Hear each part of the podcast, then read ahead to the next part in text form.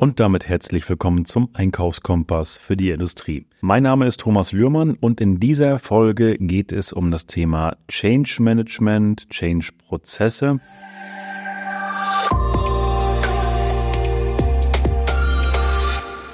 Und ich habe dazu vor kurzem einen Bericht gelesen vom BME, also Bundesverband Materialwirtschaft, Einkauf und Logistik e.V.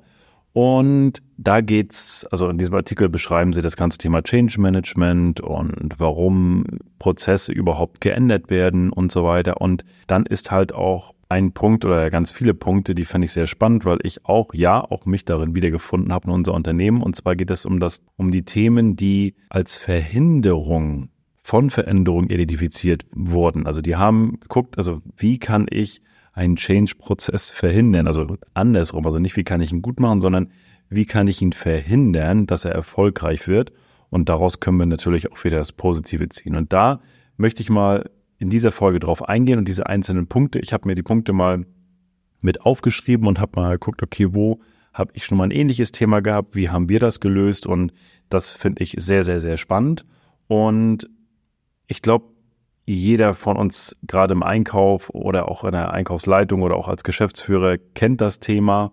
Ein Prozess mal angeschoben, der geändert werden soll und dann wurde er nicht pünktlich fertig oder wurde nicht richtig in der richtigen Qualität fertig, musste nachgebessert werden oder wurde sogar komplett über den Haufen geworfen und gesagt, nee, wir lassen das ganze Thema aus welchen Gründen auch immer. Und um da besser reinzugehen, damit Prozesse von vornherein wirklich sauber umgesetzt werden und auch erfolgreich umgesetzt werden. Damit wir das schaffen, jetzt mal die nächsten Punkte und da sind, für mich waren da ganz viele Augenöffner bei. Deswegen, wir gehen mal direkt rein. Und das erste Thema ist das Thema Angstkultur, also Sorgen nicht ernst nehmen. Und ich glaube, das können wir aus zwei, zwei Brillen begutachten. Einmal aus der Brille bin ich, wenn ich jetzt im Einkauf bin und habe ein Thema, was wo ich mich stark mit beschäftige, aber ich stoße den Prozess nicht an und, und äh, sage keine Änderung und äh, bitte keine Änderung von meinem Teamleiter, von der Geschäftsführung, wie auch immer. Also das selber überhaupt nicht wahrnehmen und ernst nehmen, wenn, wenn es dort Missstände gibt, die angepasst werden müssen. Das können ja sowohl auch in, durch interne Sachen, aber auch externe Sachen äh, sein, die, die zu einem Change-Prozess führen. Und und da ist es halt wichtig, dass du selbst erstmal in deiner Position die Sachen wahrnimmst und auch ernst nimmst, aber natürlich auch dein Vorgesetzter, dass er es erkennt und weiß, alles klar, ich habe das, ich habe es erkannt, ich sehe es und nehme es auch wirklich ernst und wir gehen das Thema an. Der nächste Punkt, unklare Zuständigkeiten und Verantwortung. Und auch hier ist es ganz klar so, also wer macht es? Wer, wer, wer geht in die Verantwortung? Wer nimmt den Prozess in die Hand? Und vielleicht nur aus, aus meiner Erfahrung, ich finde es immer ganz gut, wenn gerade die Leute, die auch die Veränderung ins Leben rufen, beziehungsweise die sagen, Mensch, hier ist was, da würde ich gerne was ändern. Das finde ich nicht richtig, weil wir können dadurch noch erfolgreicher werden oder, oder, oder, oder Prozesse verschlanken, dass genau die Mitarbeiter auch den Hut dafür aufhaben und die Umsetzung dieses Projektes machen. Denn Sie haben in der Regel am ehesten den größten Schmerz und sind auch am bereitesten und am erfolgreichsten an diese Sachen umzusetzen. Und na klar muss es da Zuständigkeiten und Verantwortung geben, die auch ganz klar abgesteckt werden müssen. Wie weit kann ich entscheiden? was sind die Meilensteine? Was sind, was sind die Budgets für, wenn, wenn es um Investitionen geht auch und auch Zeit? Und da von vornherein wirklich ganz klar festzulegen, wer, wer hat welche Verantwortung. Dann wird vom Thema Geheimhaltung gesprochen und Geheimhaltung kann natürlich auch in zwei Richtungen jetzt laufen. Da habe ich mir die Frage gestellt, okay, die Geheimhaltung, wie, wie ist das gedeutet? Aber in meiner Welt würde ich jetzt sagen, also kann es aus zwei Richtungen sein. Es gibt natürlich Prozesse, die angepasst werden im kleinen Kreis, die zum späteren Punkt erst vollständig kommuniziert werden können oder müssen. Das heißt, das ist die Geheimhaltung dann der, der, der Mitarbeiter in diesem Arbeitskreis wo man mit gewissen Dingen einfach sensibel umgehen muss. Und wenn es da natürlich früher ausge, ausgetragen wird, diese Information, dann kann das Projekt natürlich auch scheitern. Das ist die eine Sichtweise. Aber natürlich auch, dass, äh, ja, also wer, wer, wer, wer, soll mit einbezogen werden in diese ganze Thematik? Und da können, also das ist das Thema, wo ich sage, Geheimhaltung, da, das könnte vielleicht dieser Ansatzpunkt sein. Habe ich mich jetzt noch nicht so ganz wieder gefunden, weil denn bei uns ist es so, wenn wir solche Sachen anstoßen, dann kommunizieren wir das auch in, in, im vollen Umfang, auch im gesamten Team. Von daher äh, ist das für mich eher kein Verhinderer, aber vielleicht für ein oder anderes Unternehmen. So, dann das Thema keine Umfeldanalyse. So, was meinen die natürlich mit Umfeldanalyse? Und für mich ist Umfeldanalyse immer, wem nützt es was? Wer, wer profitiert von dieser Änderung, von dieser Erneuerung, von diesem Change-Prozess? Wer, wer profitiert davon? Und wer ist auch in meinem Arbeitskreis, in meinem Arbeitsumfeld mit dabei? Ich sage immer am Ende, also der, das Wichtigste ist, was hat mein Kunde davon? Denn wir alle und alle Unternehmen werden nur erfolgreich, wenn wir den Kundennutzen erhöhen und nicht irgendwo den eigenen Nutzen, sondern was hat mein Kunde davon? Was würde mein Kunde sagen, wenn der bei uns am Tisch sitzt und bei dieser Entscheidung? Was hat er für einen Vorteil davon? Und von daher ist in meiner Welt immer diese, diese Frage nach, was hat der Kunde davon? Also Umfeldanalyse ist die Definition, die ich da sehe. Also Umfeld, was hat der Kunde für Nutzen? Ein nächster wichtiger Punkt, und das ist auch der Punkt, den wir, glaube ich, alle schon mal gehört haben und uns vielleicht sogar selber schon mal erzählt haben, das Tagesgeschäft vorschieben. Natürlich ist es so, wenn das Tagesgeschäft, und gerade wenn wir die letzten zwei Jahre zurückgucken, da hat uns alle, glaube ich, das Tagesgeschäft sehr, sehr in Anspruch genommen und da waren viele Themen auf dem Tisch, die eigentlich vorher nie da waren. Und ja, da ist das Tagesgeschäft natürlich immer präsent. Aber das ist halt auch der Grund, warum einige Projekte dann liegen gelassen werden. Und das sind so Sachen, die dürfen an der, an, an der Stelle nicht sein, sondern wirklich auch diesen Ehrgeiz zu haben. Und da kommen wir auf den Punkt von oben wieder mit ein. Also eines der ersten Punkte, diese, diese klare Zuständigkeiten. Wenn ich jemanden habe, der da wirklich Lust zu hat und wirklich echt was bewegen möchte und verändern möchte, dann wird er in der Regel weniger das Tagesgeschäft vor, vorschieben, als jemanden, dem ich dieses Projekt aufdrücke, der das logisch versteht, aber nicht den eigentlichen Schmerz hat. Und von daher ist das Thema Tagesgeschäft vorschieben einfach eine Disziplinsache, eine Einstellungssache zu diesen ganzen Themen und äh, ganz nach dem Motto, die dieses Thema, ja, ich habe keine Zeit dafür, Zeit hat man noch nicht, Zeit nimmt man sich und die muss ich mir dann an der Stelle einfach auch nehmen. Der nächste Punkt, fehlende Treibermentalität. Auch das ist dieses Thema, ja, wir haben es eben, oder ich habe es eben schon angesprochen.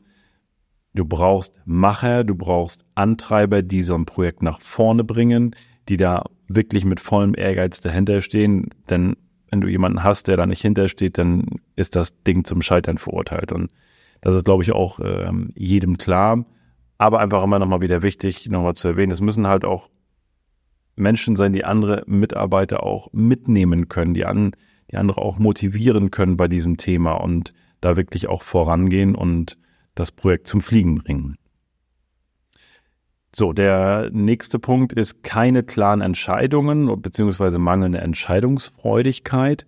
Und auch da ist es so, das sind Sachen, wo ich sage, da musst du als, als Mitarbeiter, der dieses, diese, diese Änderung, diesen Change-Prozess betreut, natürlich auch selber in der Lage sein, Entscheidungen zu treffen.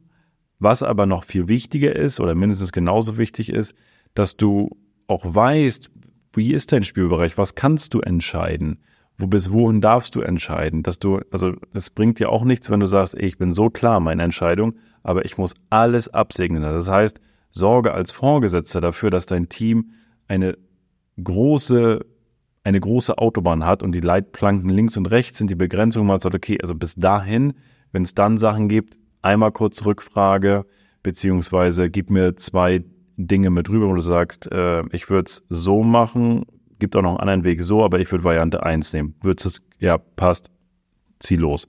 Aber da möglichst offen lassen, damit dein Team da wirklich auch, beziehungsweise die, die verantwortliche Person da auch gute Entscheidungen treffen kann. Ein Klassiker ist, und das ist der nächste Punkt, alles Alte bewahren wollen und an Tradition festhalten. Das sind gerade, wenn man im Team arbeitet und wenn du jetzt sagst, ey, ich, äh, ich bin aber der Mitarbeiter, der eine Treibermentalität hat, ich habe den Schmerz, ich will das voranbringen, ich will das äh, voranziehen. Und dann hast du Mitarbeiter aber in deinem Arbeitskreis, die vielleicht die eine oder andere Sache für dich erledigen. In dem, in dem Prozess und sagen dann, nee, aber das alte funktioniert doch viel besser und ich will, das haben wir doch jahrelang schon so gemacht, das machen wir immer so, ne? der Klassiker. Und das ist, und da kann ich immer nur wieder zurückgehen und sagen, okay, warum wollten wir es denn einführen? Warum, was ist der Grund, warum wir es einführen wollten? Und da ist für mich immer ein Punkt, du musst als Einkäufer auch ein Stück weit in solchen Prozessen auch Verkäufer sein. Life is a Sales Talk. Du musst in der Lage sein, die Vorteile auch deinem Team verkaufen zu können. Was ist der Vorteil an den, an dieser Änderung? Das ist enorm wichtig und dann kann ich halt auch dieses Thema Altes bewahren wollen. Das machen wir schon immer so auch wieder drehen und die Mitarbeiter davon überzeugen, wie es richtig ist. Und ja, es ist für den einen einfacher, einen Prozess zu ändern, für den anderen eher nicht so einfach. Aber am Ende des Tages ist es einfach wichtig, nach vorne zu schauen und ganz nach dem Thema äh, schneiden und wachsen. Wir müssen manche Dinge abschneiden, damit wir besser wachsen können. Ja. So, nächster Punkt ist Einbindung von blockierenden und ablehnenden Abteilungen, ohne ein Konzept für deren Integration zu haben. Also hier ist ganz klar mit gemeint halt auch, okay, wenn du weißt, dass du Abteilungen hast, die du mit einbeziehen musst und du hast aber vorher dir keinen Plan gemacht, wie du diese Abteilung integrieren möchtest in dein Team, in dem Change-Prozess, ist es auch zum Scheitern verurteilt. Warum? Auch das, was ich im Vorfeld einmal erwähnt habe, dieses Thema, jeder kennt ja seine Abteilung und seine, seine Mitarbeiter in den Teams auch und weiß, okay, was sind das für Mitarbeiter? Wie muss ich die abholen, damit sie von der Sache auch überzeugt sind? Wen nehme ich da mit rein? Welche Mitarbeiter nehme ich ins Team mit rein? Dass dort auch oder aus oder auch aus der Abteilung. Ich, wenn ich eine Abteilung mit einbeziehe, heißt es ja nicht zwingend, dass ich den Abteilungsleiter mit in mein Projekt ziehe. Es kann ja auch ein Mitarbeiter aus der Abteilung sein, wo ich dann mit dem Abteilungsleiter spreche und sage, pass auf, ich hätte gerne den, den Dirk aus der Abteilung, der ist da einfach ganz weit vorne, der hat da Lust zu und äh, dann kann ich den auch mit abholen. Und von Abteilungsleitern setze ich jetzt voraus, dass die die richtige Einstellung haben zum Thema Change-Prozess und wenn sie die Vorteile sehen, da auch konkret reinzugehen. Der nächste Punkt, zu früh aufhören. Wir haben es auch schon in unserer Geschichte gehabt, dass wir Projekte gehabt haben, die wir, die aufgehört haben, die einfach, wo wir zu früh aufgehört haben, diesen Prozess also wirklich durchzubegleiten bis zum Ende hin, nur so ein Teil eingeführt, nicht nachbetreut haben und auch dann ist der Prozess gekippt und das sind alles so Learnings, wo ich sage, ja, haben sie verdammt nochmal recht mit den Sachen, die sie ausgearbeitet haben. Also zu früh aufhören, wirklich bis zum Ende durchziehen, bis das Projekt wirklich durchgängig läuft und alle das wirklich auch so eins zu eins leben im Unternehmen. Ein Punkt, der ist für mich auch einer der wichtigsten, keine oder schlechte Kommunikation. Gerade in Projekten, gerade in Change-Prozessen und je nachdem, wie lange sie auch dauern, mit welchen, wie viel verschiedenen Mitarbeitern ich hier zusammenarbeite, das Thema Kommunikation ist A und O. Und ich bin absolut kein Freund von diesem ganzen Thema. Ich schreibe jetzt eine Mail. Eine Mail ist, da ist keine Emotion drin. Das ist einfach nur eine Sachinformation und mein Gegenüber kann es so oder so lesen. Und gerade wenn wir von Veränderung reden, es gibt einfach Menschen, die einfach wenig veränderungsbereit sind, dann müssen wir auch den Weg der direkten Kommunikation finden und auch mal eine Tür weitergehen und dort das Gespräch vor Ort suchen, beziehungsweise wenn du ähm, digital arbeitest und im Homeoffice arbeitest, dann gibt es einen Teams-Call, wo man reingeht in die Diskussion und dort sofort kommuniziert, beziehungsweise auch Kommunikationstools nutzt und das können verschiedene sein. Wir arbeiten zum Beispiel mit äh, Trello, wo wir verschiedene Projekte auch tracken. Auch da kann ich kleine, einfache Hinweise mit reinschreiben, aber wenn es um wirklich wichtige Dinge geht, dann würde ich immer das Gespräch eins zu eins suchen, entweder ein dann per Teams oder Zoom oder halt auch ähm, im Idealfall einmal eine Tür weitergehen und den Mitarbeiter kurz abholen zu dem Thema. Ja. Zu viele Projekte und falsche Priorisierung. Auch das ist ein Thema, auch das haben wir auch schon in unseren Jahren alles erlebt. Wir haben uns so viele Projekte vorgenommen über das gesamt, gesamte Unternehmen und haben dann am Ende des Tages nur einen Teil umsetzen können und haben dann auch noch falsch priorisiert das sind einfach Killer für, für die Zielerreichung solcher Prozesse. Von daher sage ich, okay, lass uns gucken, wie viel Projekte wir, also was hat den größten Impact, was bringt es am meisten, wo haben wir den größten Kundennutzen und wo drückt am meisten auch der Schuh und da reinzugehen und das umzusetzen. Und dann realistische Projekte auch anzusetzen. Aber dieses Thema realistisch ist ja immer eine Sache, du brauchst, gerade wenn du Ziele auch vorgibst oder auch, auch solche Projekte vorgibst, auch immer die Macherleute an, an der Spitze. Ein Beispiel dafür, ich höre das oder habe es gehört, ähm, wenn wir, wenn wir über ein Projekt sprechen und ich sage, pass auf, wie viel, ähm, wann, wann ist denn das, was meinst du, wann du das fertig kriegst? Ja, ich brauche dann noch so drei Monate, brauche ich dafür noch. Okay, wunderbar. Ähm, was hast du da noch zu tun für Punkte? Ja, ich muss die Liste noch ausfüllen und ich muss das einmal runterschreiben und okay. Wie lange brauchst du für die Liste und das andere runterschreiben? Ja, das mit dem Runterschreiben, das dauert bestimmt auch noch mal einen Tag und das andere dauert auch noch mal zwei Tage. Okay, also drei Tage. Jetzt sagst du mir, das dauert drei Tage und auf der anderen Seite sagst du mir, du brauchst drei Monate. Das verstehe ich nicht. Und eine Aufgabe benötigt so viel Zeit, wie viel Zeit wir ihr dafür geben. Und damit meine ich, guck einfach, wie lange ein Prozess wirklich dauert und wie lange die Aufgaben wirklich auch dauern. Ich weiß, dass ich jetzt, wenn du im Alltag bist und im Tagesgeschäft auch bist, ob das strategisch oder operativ ist, dass du dich dann nicht zwingend mal einen ganzen Tag rausziehen kannst und einfach mal acht Stunden an so einem Projekt arbeiten kannst. Das weiß ich. Aber drei Monate oder drei Tage, beziehungsweise wenn ich sage, okay, ich mache es in zwei Wochen, aber dann bin ich immer noch zweieinhalb Monate schneller als geplant. Und da darfst du als Projektleiter, als Führungskraft auch gerne nochmal reingehen und dann das verkürzt ungemein die Umsetzungszeit und den Umsetzern gehört die Welt. Schnell ist das neue, ist das neue erfolgreich und von daher ist das ein ganz, ganz wichtiger Punkt, den wir auch äh, in allen Punkten auch immer oder ich mir auch immer bei den Aufgaben sehr, sehr mit ansehe. Aufgaben nicht annehmen oder verschieben. Auch das ist eine Sache, die kann ich auch wieder auf das Thema Mitarbeiter nehmen. Mit welchen Mitarbeitern trägst du so ein Projekt? Gerade wenn dieses, wenn die Aufgaben nicht angenommen werden oder nee, ich will das verschieben an die Abteilung, du musst einfach gucken, dass du Macher im Team hast, die nach vorne gehen, die dich da unterstützen und auch ganz klar hinter deinem Unternehmen stehen, hinter, hinter deiner Abteilung stehen, hinter der Aufgabe stehen. Und nur das ist auch, also ich verstehe es nicht, wenn wenn manche Mitarbeiter irgendeine Aufgabe nicht annehmen oder verschieben oder tot diskutieren, sich rausreden wollen, das ist nicht meins und hier und da. Das ist aus meiner Sicht die falsche Einstellung zum Unternehmen. Jeder darf, wenn es natürlich muss es in seinen Bereich irgendwo auch reinpassen, aber irgendwas zu verschieben und wegzuschieben, falsche Einstellung von Mitarbeitern, möchte ich bei uns nicht haben im Unternehmen. Falsche Zuordnung von Aufgaben beziehungsweise fehlende Qualifikation ja, auch da bist du natürlich, wenn du in dem Moment den Change-Prozess in der Hand hast und dort die Aufgaben entsprechend verteilst und auch delegierst, dann musst du natürlich gucken, wer hat die Qualifikation für die einzelnen Dinge. Und damit ist nicht nur das Fachliche gemeint, sondern auch das Thema, wem liegt was.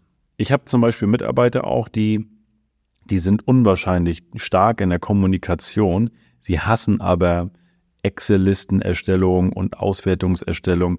Wenn ich dem jetzt die Aufgabe gebe, hier dort eine Excel-Auswertung zu fahren mit statistischen Werten, der, der, der, der bringt mich um. Da hat der keinen Spaß dran und ich, wenn ich das Ergebnis sehe, habe ich da auch keinen Spaß dran. Das heißt, guck, wer wirklich wo gut ist, wen du wirklich mit einbeziehen kannst, wer die Qualifikation fachlich durchaus hat, aber halt aber auch, wo liegen die Stärken von welchem Teammitglied, wer welche Aufgabe übernimmt.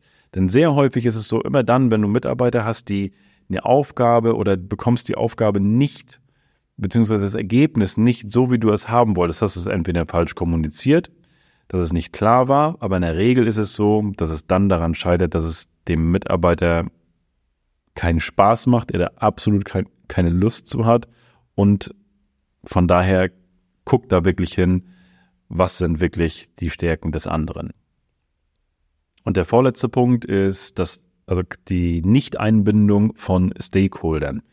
Und das ist auch eine Thematik, wo ich sage, ja, hol die Leute, die Entscheider, beziehungsweise die, die davon profitieren oder die, die halt auch von den Änderungen betroffen sind. Nicht immer ist es ja so, dass der Prozess, den du jetzt änderst mit dem Team, was du um dich herum hast, kann ja auch mal das ein oder andere Teammitglied, der ein oder andere Stakeholder auch nochmal beeinflussen in irgendeiner Art und Weise und damit du hinten raus keinen Stress hast, hol sie an einen Tisch, hol sie ab und verkauf ihnen diese Änderung, diesen Prozess, der neu kommt, damit sie von vornherein auf deiner Seite sind, hol sie ab und dann hast du auch ein erfolgreiches Projekt, was du dann abschließen kannst. Und der letzte Punkt ist keine Fehlerkultur. Und beim Thema Fehlerkultur ist es natürlich auch wichtig, Fehler zuzulassen. Einen Fehler zweimal zu machen ist dumm, aber einmal einen Fehler zu machen, das ist völlig in Ordnung. Wir lernen aus den Fehlern, die wir machen. Und da darfst du auch ruhig den einen oder anderen Fehler auch zulassen. Nicht alles im Vorfeld einbremsen, sondern auch mal Fehler machen lassen. Natürlich müssen sie im Rahmen sein. Das ist deine Verantwortung in dem Moment, wenn du Projektleiter bist, das dann auch so zu steuern, dass du, dass du das siehst und die Prozesse so legst, dass du auch eine aktive Fehlerkultur hast und auch die Fehler auch diskutieren im, im Team. Jeder arbeitet an verschiedenen Sachen und da auch mal in der Woche reinzugehen und sagen, okay, was, was waren die Fails diese Woche beim, beim Projekt? Ja, ich habe das versucht, das funktioniert ja nicht. Auch daraus lernen wir und können dann aktiv auch von den Fehlern der anderen partizipieren. Also dass diese Fehler nicht nur bei sich selbst zu behalten, sondern auch im Team zu teilen und sagen, guck mal, der, der Herr Müller, der Peter, der hat dort den, den Fehler gehabt. Guckt, wenn ihr dieses Projekt oder wenn ihr diesen, dieses Thema auf der anderen Ebene habt, dass ihr da nicht genauso reinlauft. Wunderbar. Also das ist auch eine aktive Fehlerkultur enorm wichtig.